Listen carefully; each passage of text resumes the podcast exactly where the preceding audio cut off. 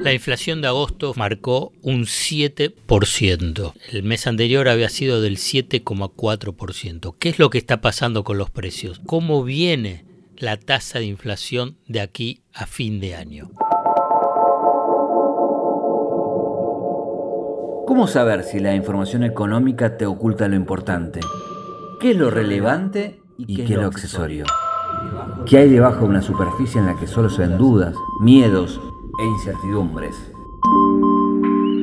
El desafío es entender para no confundir, descubrir para no engañar. En definitiva, mirar de otra manera lo importante de cada día, acerca de lo que sucede en el fascinante mundo de la economía política.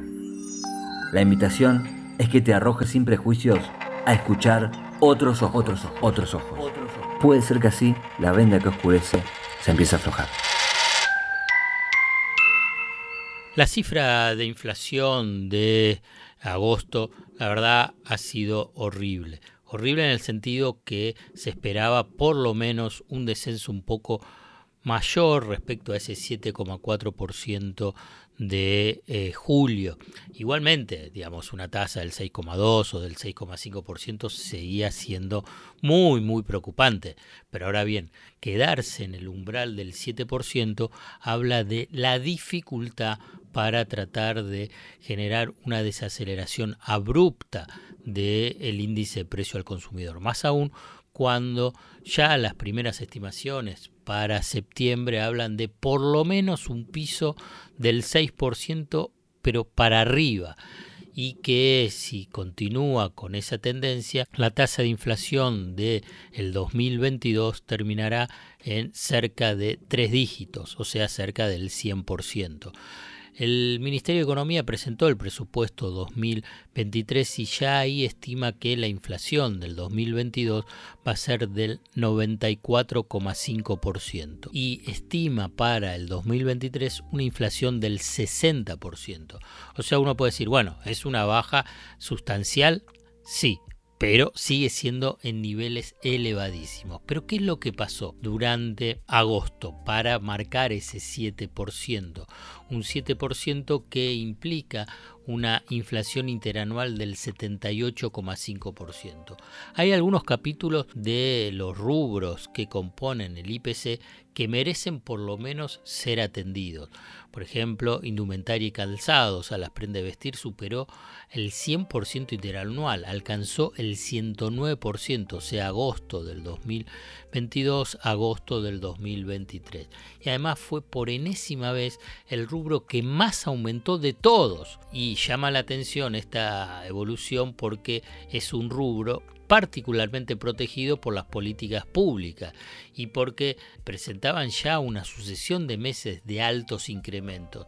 Ahora bien, lo que se necesita son políticas públicas, por eso se reunió el secretario de Comercio, Matías Tombolini, con los diferentes eslabones de la cadena textil. Pero también en alimentos y bebidas se mostró un incremento del 7,1%, levemente por encima de la inflación mensual, teniendo en cuenta que en el mes anterior eh, había sido del 6%. Esto es un rubro muy, muy sensible de, de, la canasta, porque gran parte del presupuesto de la mayoría de los hogares se destinan al consumo de alimentos y bebidas. Es una situación preocupante porque para septiembre habla de que continuaron esos aumentos y uno puede pensar que es parte de la inercia inflacionaria o la variación del tipo de cambio o cierta cobertura frente al impacto de la quita de subsidios en energía que se va a producir en septiembre, pero lo cierto es que lo que se observa en realidad entonces una inercia especulativa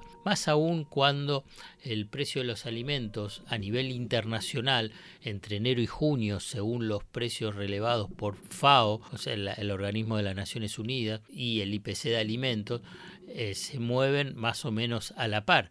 Pero ¿qué sucedió digamos, en ese periodo, ¿no? Entre enero y julio, se mantuvieron a la par. Pero ¿qué pasó en julio y agosto? De acuerdo a estos datos que yo te dije de que subieron los precios de alimentos y bebidas. Que a pesar que hubo una leve caída en los precios internacionales de alimentos, aquí se percibieron, se registraron alzas sensibles en los productos de consumo masivo. Algunos analistas dicen que eso se debió a que en julio hubo un incremento de los dólares financieros, ese contado con liquidación y el dólar MEP. Recordemos que en, a fin de julio llegó el contado con liquidación a 340 pesos en un escenario de muchísima inestabilidad económica y política, fundamentalmente luego de la renuncia del hoy ex ministro Guzmán a principios de julio y después ese periodo donde estuvo Silvina Bataki que estuvo cruzado por corridas cambiarias. Pero más allá de esta especulación resulta evidente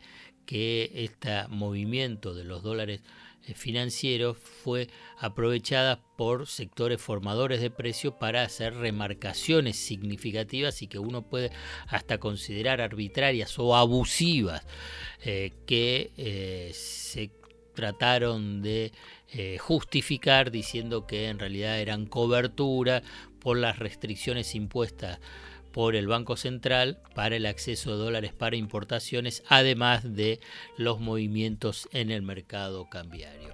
Lo cierto es que el escenario hacia adelante se presenta muy complejo porque las herramientas tradicionales para ponerle un freno abrupto a las subas de precios, el equipo económico, el gobierno, no las tiene. ¿Qué son esas herramientas tradicionales? Es lo que se llaman los precios básicos, precios ancla. Por ejemplo, el tipo de cambio, las tarifas, el salario ni las tasas de interés pueden ser utilizadas para provocar una baja fuerte de la inflación. Por el contrario, cada una de estas variables está alimentando el fuego de la inflación. Por consiguiente, la apuesta oficial, la apuesta final, eh, que tiene el gobierno, el equipo económico de Sergio Massa, es cumplir con el programa del FMI que implica políticas fiscales y monetarias contractivas para que ese programa del FMI, cumpliendo esas metas, actúen como ancla de las expectativas inflacionarias.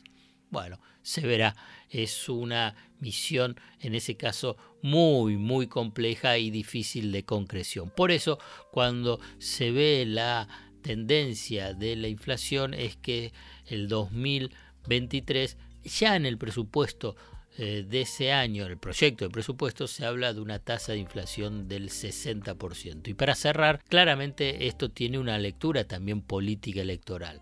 Y acá va simplemente una pregunta, y si quieren hasta una pregunta retórica.